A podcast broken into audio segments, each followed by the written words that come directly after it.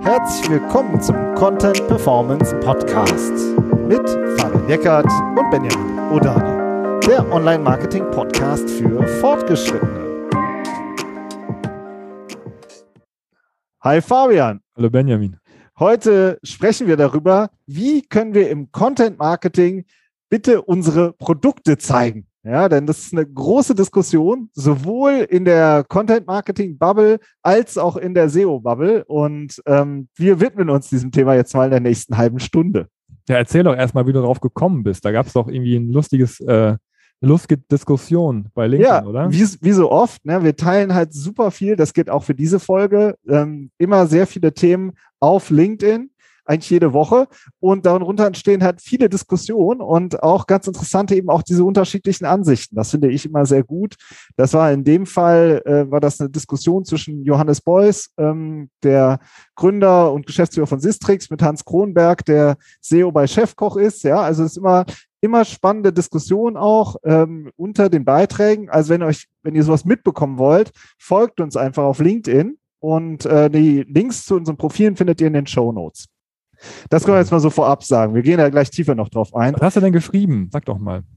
Ähm, genau, da ging es um, äh, das machen wir gleich noch das Beispiel. Da ging es darum, dass man viele Begriffe bei Google eingibt und es gibt dann ähm, sozusagen sehr typische transaktionale äh, ähm, Ergebnisse, also zum Beispiel Kategorieseiten oder halt auch Ratgeber-Content und wie man dann den Content sozusagen äh, aufbauen sollte oder nicht aufbauen sollte. Aber ich will jetzt nicht schon vorweggreifen, das wollen wir ja gleich noch diskutieren, oder? Ja, ja, aber es geht ja jetzt erstmal darum, ähm, wo da dieses Spannungsverhältnis ist. Ne? Ja. Also ich finde, das hat man ja sehr schön auch in den Kommentaren gesehen äh, von den beiden Kollegen, dass, ähm, dass der eine dann äh, sagt, ja gut, ähm, du musst das natürlich trennen. Ähm, man muss ähm, ne, Content, äh, wenn man Content Marketing macht und dann und man informieren will, dann darf man keine Produkte zeigen. Ähm, und, und andere sagen, ja gut, man muss das aber ja schon auch mit, ein bisschen miteinander verknüpfen, weil im Endeffekt ja der Chef dann ja fragt, ja, ich soll jetzt Geld für Content Marketing ausgeben, aber ohne dass unsere Produkte da gezeigt werden, das ist ja komisch. Ne? Wir wollen ja auch verkaufen als Unternehmen. Ja, und das ist so ein bisschen dieses Spannungsverhältnis und dann natürlich obendrauf gefallen noch die Frage, wie sieht Google das denn eigentlich? Ja, also ähm, was rankt denn besser? Der rein, die reine Information äh, oder der Mischmasch und dann noch die Suchintention, die ja auch noch eine Rolle spielt. Genau, was wollen die Kunden auch, die User auch? Ne? Möchten die denn da ähm, reine Information haben oder nicht? Aber ich finde, ich würde es gerne so ein bisschen aufteilen, weil ich finde, diese Diskussion ähm, dürfen wir denn da unsere Produkte zeigen oder sollten wir die auch zeigen? Ähm, die wird sozusagen in zwei verschiedenen Sphären diskutiert, nämlich einmal in der Content-Marketing-Szene äh, oder Branche oder wie auch immer man das nennt und eben in dieser, in der SEO-Branche. Und ich, vielleicht machen wir noch gerade die, bevor wir auf die SEOs eingehen, noch einmal die Content-Marketing-Branche, die ich ja auch äh, immer sehr intensiv verfolge und ja, mir fällt einfach auf, das ist wenn man schon fragt, was ist Content Marketing, ja, Definition, dann wird sehr oft darüber diskutiert ähm, oder wird sehr oft gesagt, im Content Marketing sollten gerade nicht die Produkte gezeigt werden. Ja, es sollte kein werblicher Content sein, die Produkte sollten möglichst ganz weg sein. Eine typische Formulierung, die man da oft findet, ist nicht, man macht nicht about the product, sondern around the product. Ja, Themen, Geschichten, die die äh, äh potenziellen Kunden drumherum interessieren und wo das Produkt möglichst nicht drin vorkommt, weil die Kunden das, das abschreckt. Die wollen keinen werblichen Content. So. Und ähm, das heißt, die, äh, ein Teil der Content-Marketing-Lehre, das läuft sozusagen so, dass sie sagen, äh, auf die Frage, dürfen wir unsere Produkte zeigen, sagt, sagen, sagt es dann die Lehre, nein. ja, darf nicht reinkommen. So, ja.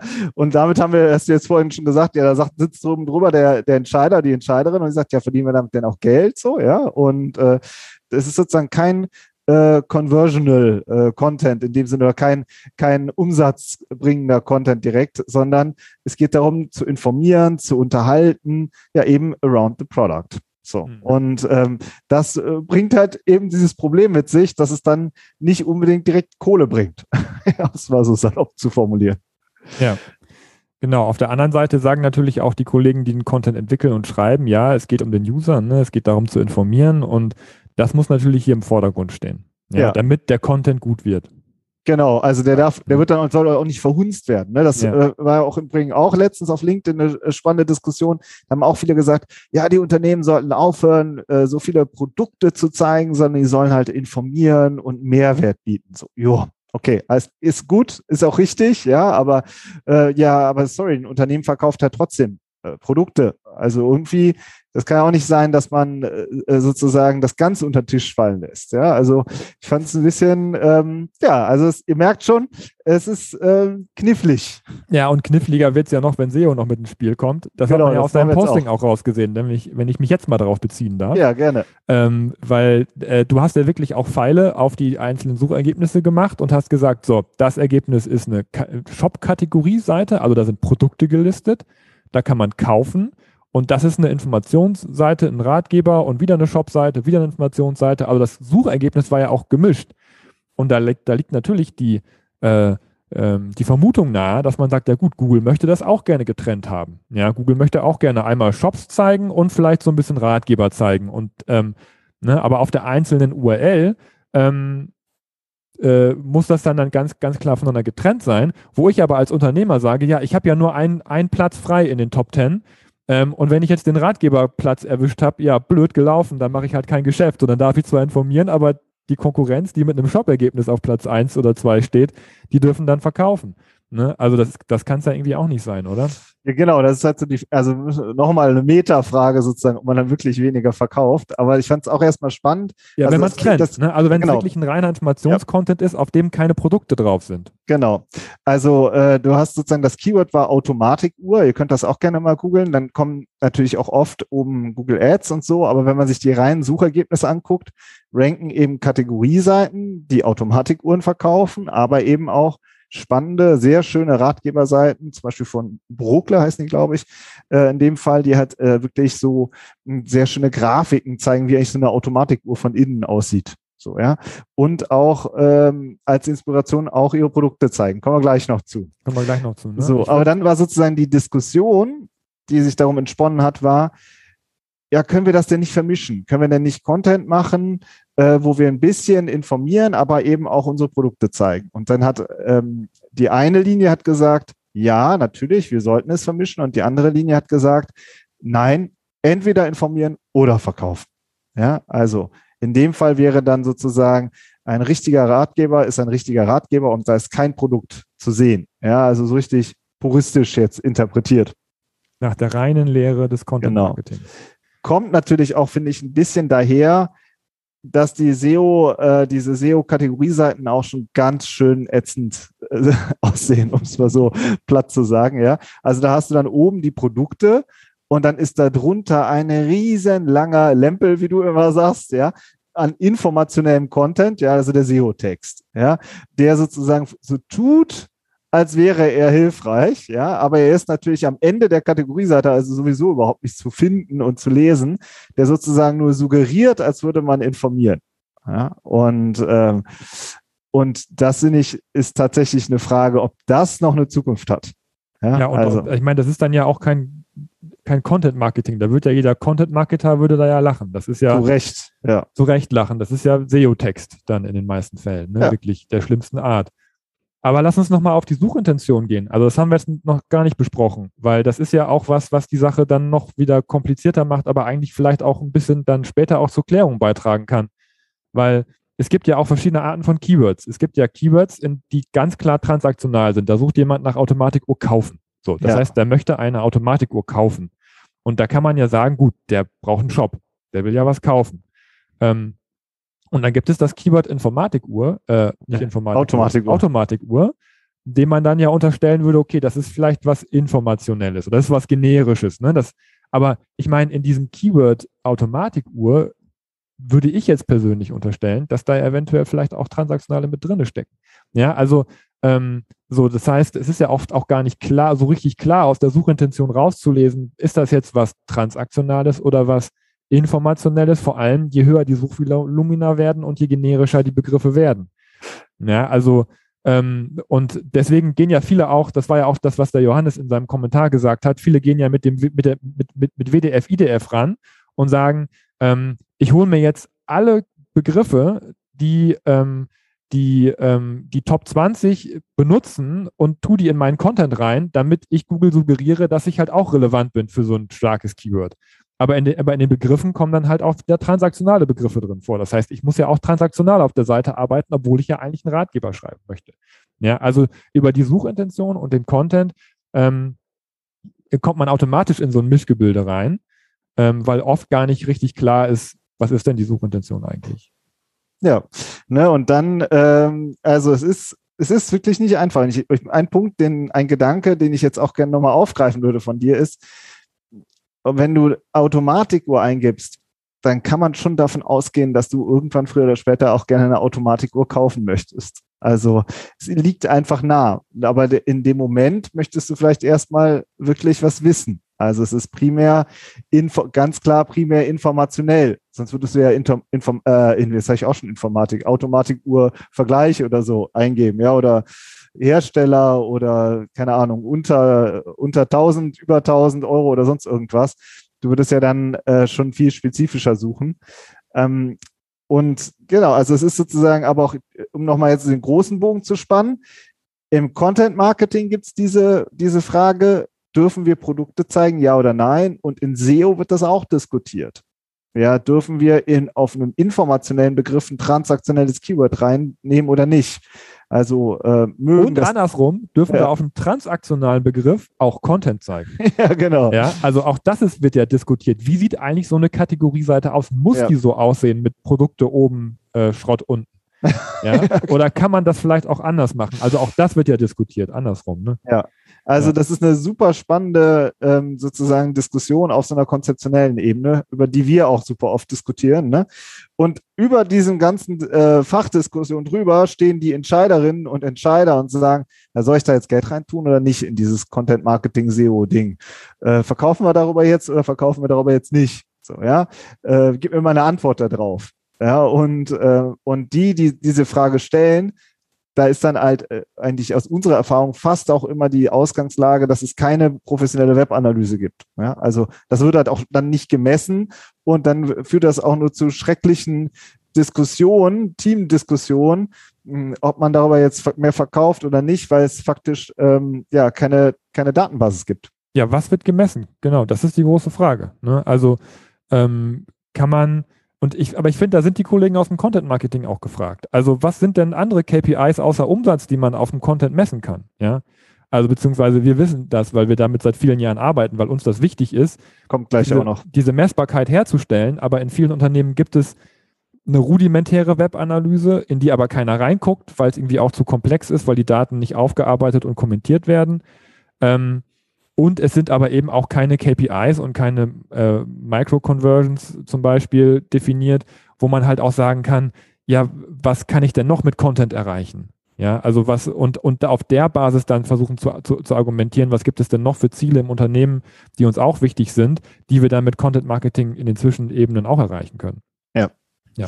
Also, ne, ihr merkt schon, also es gibt sozusagen äh, diesen Fight im Content Marketing, den, den Fight in der SEO-Branche und, da, und äh, darüber sitzen sozusagen die Entscheiderinnen und Entscheider in den Unternehmen, die eigentlich keine Datenbasis haben und dann auch lost sind im schlimmsten Fall. Ja. Und wie ist jetzt, wir möchten jetzt gerne euch ähm, zwei strategische Ansätze vorstellen, wie wir dieses äh, Thema sehen. Ja, also ähm, und in beiden kann man jetzt schon sagen, ja, im Content Marketing kann und sollte man auch Produkte zeigen, aber es kommt eben auf das Wie an. Ja, mhm. also wie kann, wie kann man das machen und zwar auf eine smarte Art? Und da gibt es zwei äh, sehr gute Ansätze, wie ich finde, wie man das machen kann. Wenn ich einmal noch reingrenzen darf, ich habe jetzt ein bisschen plastisch oder ein bisschen äh, vereinfacht gesagt, äh, dass, dass, dass die Folge auf Basis von einem, von einem LinkedIn-Beitrag jetzt hier zustande ja. gekommen ist, aber das stimmt ja gar nicht, weil es diese Ansätze, die werden ja seit äh, schon sehr lange, vor allem auch im US-Markt diskutiert und wir beobachten das da natürlich auch schon länger, ähm, dass das diskutiert wird, was wir halt immer so auch im Alltag in unserer Arbeit immer wieder umsetzen, auch schon seit vielen Jahren, weil für uns das so in Fleisch und Blut übergegangen ist und das aber jetzt auch Theorieansätze, die da jetzt auch drüber entstehen. Das ist ja auch das Spannende, ne? was du ja auch dann in deinem Posting da ähm, auch angesprochen hast. Und ähm, ja, sorry, ich wollte ist gut. unterbrechen. Aber das ist jetzt genau der Übergang eigentlich. Das ist hm. nämlich der erste Ansatz. Also das wird in unter Product-led SEO oder Product-led Content diskutiert. Ja, also wenn man so will, produktorientiertes oder produktzentriertes äh, SEO oder eben Content und ähm, oder getrieben, wie auch immer man das sozusagen übersetzen will. Und da gibt es halt eine Reihe von ähm, ja, einfach Leuten, äh, vor allen Dingen in den USA, die das halt vorantreiben, dieses Thema. Und da habe ich einfach mal zwei Beispiele mitgebracht, die ich sehr gut finde. Wo nämlich im Rahmen von Content Marketing die ganze Zeit das Produkt gezeigt wird. Ja, und die User finden es gut. Das erste Beispiel ist von Hutcher. Hutcher hat einen Artikel geschrieben zum Thema Hutcher ist ja so ein Umfragetool unter anderem und ein Heatmap-Tool ist bei uns auch im Einsatz.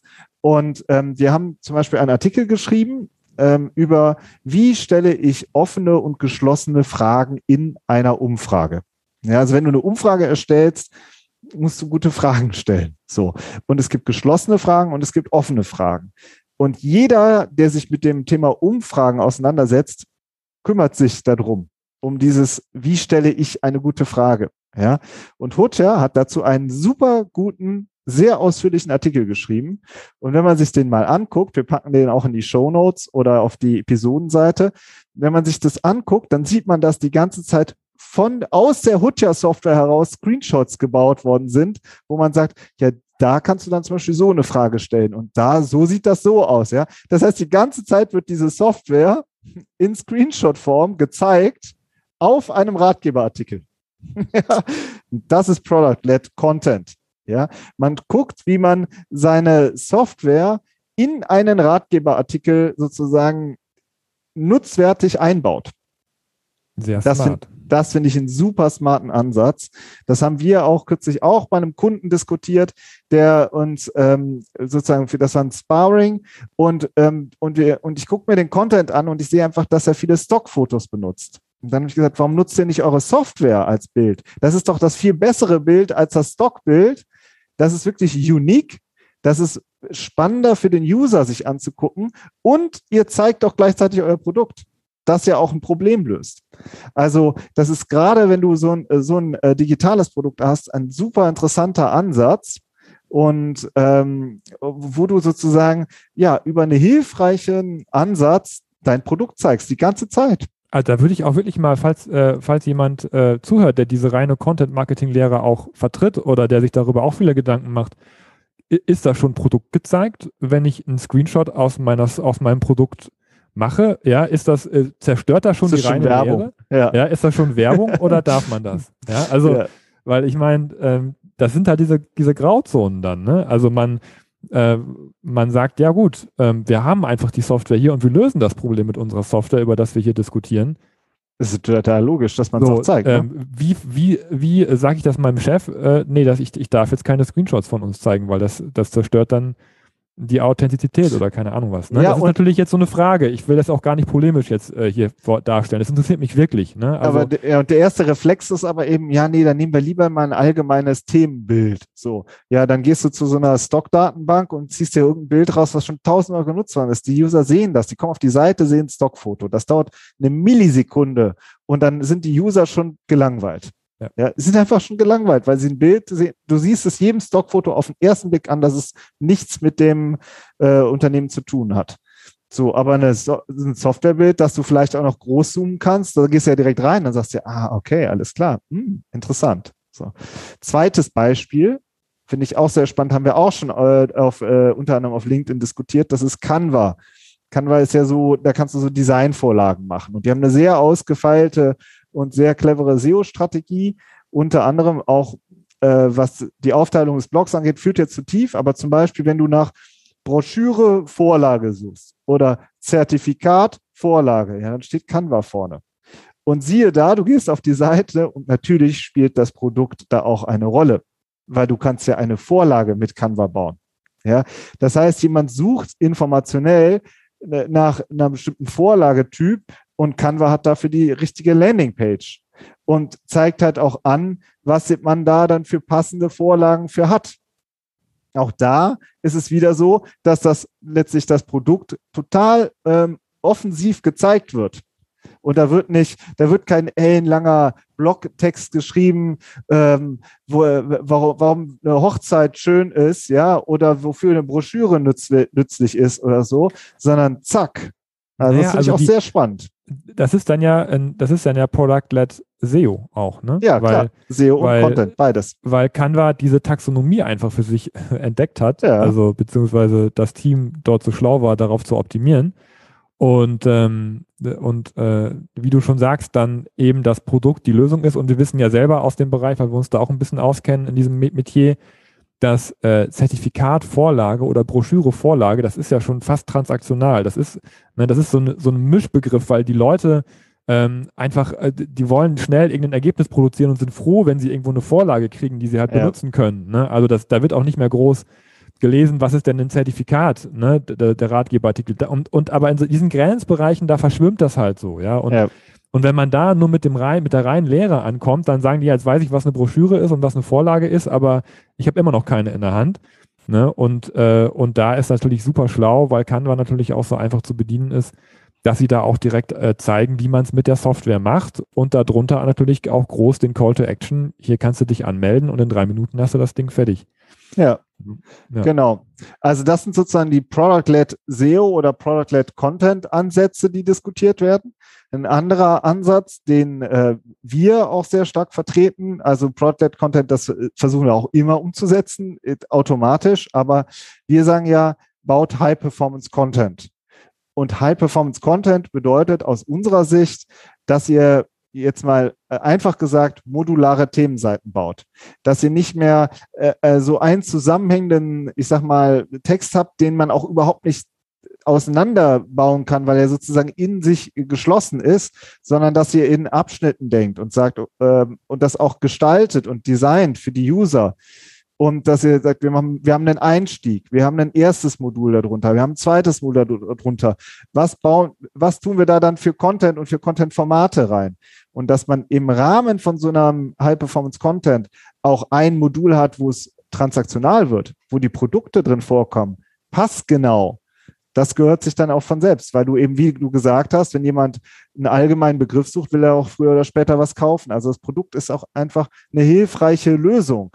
Man sollte es auch zeigen. Man kann das doch nicht, man kann doch nicht so tun, als hätte, würde man nichts verkaufen. Die User erwarten das doch auch. Also, ähm, aber es soll halt keine platte Werbung sein, sondern ähm, eben ein Teil des informationellen oder des Contents insgesamt.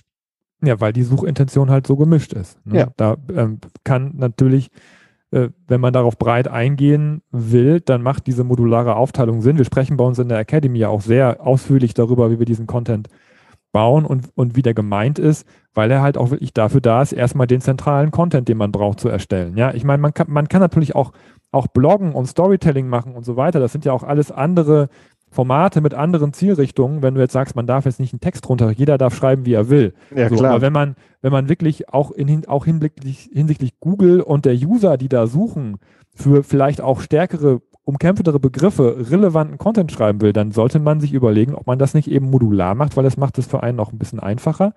Aber da können natürlich Produkte auch vorkommen. Und wenn man zum Beispiel dieses Brokle-Beispiel von der Automatikuhr sich anschaut, wenn ihr da mal drauf guckt, ähm, das kommt Super. dem schon nahe, ne? Ist nicht, ist nicht unser Kunde, aber kommt dem nee, schon nahe. Ja. Das, das kommt dem schon sehr nahe, aber es ist auch einfach super cool gemacht. Die haben Bilder da drauf, wie so eine Automatikuhr zusammengesetzt ist, wie die funktioniert. Also auch sehr, sehr fachlichen Content gut aufbereitet. Und irgendwo sind dann halt auch mal die Automatikuhren zu sehen, die man da kaufen kann. Ähm, und äh, das ist einfach, das macht, das ist, das macht Sinn, die da äh, hinzustellen und das ist auch logisch, dass die da stehen. Wobei wir dann jetzt, ne, als wir das diskutiert haben, das Beispiel, hast du auch gesagt, ja, die zeigen ihre Produkte aber schon ganz schön zurückhaltend. Ne? Also ja. da spricht doch nichts dagegen, dann zu sagen, das sind unsere Top 5 Automatikuhren. Ja, und man zeigt dann wirklich vielleicht von ganz günstig bis ganz teuer verschiedene oder unsere Top 3 Automatikuhren. Und man featuret da vielleicht auch bestimmte Produkte an in diesem, äh, in dieser Kategorie, die man auch ähm, ja, die man einfach verkaufen möchte oder die äh, besonders gefragt sind oder besonders ausgefallen. Also man kann da auch drin arbeiten. Ja, und man kann auch sagen, ähm, so sieht diese Automatikuhr von innen aus. Ja, also, und man nimmt dann noch Bilder von diesem einen Modell und zeigt, nimmt die auseinander. Ja, das wäre jetzt wieder eher so Product-led-Ansatz. Ja, also auch da kann man wirklich viel mit seinen Produkten machen, denn das ist ja also eine Uhr zu erstellen, das ist wirklich ein super ausgefeilte Kunst und ein Handwerk, ja. Und die Leute, die sich ähm, für Uhren interessieren, die, die freuen sich über so einen Content. Also auch da, äh, äh, das Beispiel ist sozusagen, finde ich auch, wie, wo sozusagen ein Produkt auch inspirational sein kann und einen Kunden auch weiterführt und weiterbringt. Ja. So, und. Letzter Punkt, KPI. Ja, super und, wichtig. Oder eher, also überlegt, nehmen wir das ROI, also Return on Invest, weil Investitionen Content ist ja da und was ist mein Return? Aber meiner Meinung nach müssen wir eigentlich erst bei den KPIs anfangen. Also was messe ich eigentlich überhaupt? Ähm, weil der ROI, der geht schon wieder schwer in diese Umsatzrichtung. Ne? Aber ähm, wenn ich, wenn wir diesen, wenn man diesen, diesen ähm, ja, Product-led Ansatz treibt oder auch grundsätzlich Content Marketing macht, dann, dann muss man sich meiner Meinung nach unbedingt Messzahlen schaffen, die auch Content Performance messen. Ja, und Content Performance fängt natürlich auch bei, bei Top-Rankings an, die man damit erreicht, zum Beispiel, oder bei, bei Traffic-Werten, die man, die man erreicht. Also Reichweite insgesamt, das muss man, das muss man messen und auch auf, auf Content-Ebene zurückspielen. Ähm, und, äh, und weitergehend auf dem Content selber natürlich die Micro-Conversions zu messen, dass man sich auch Gedanken macht, was, was will ich denn überhaupt für, eine, für ein Engagement zum Beispiel messen? Ja, was ist mir wichtig?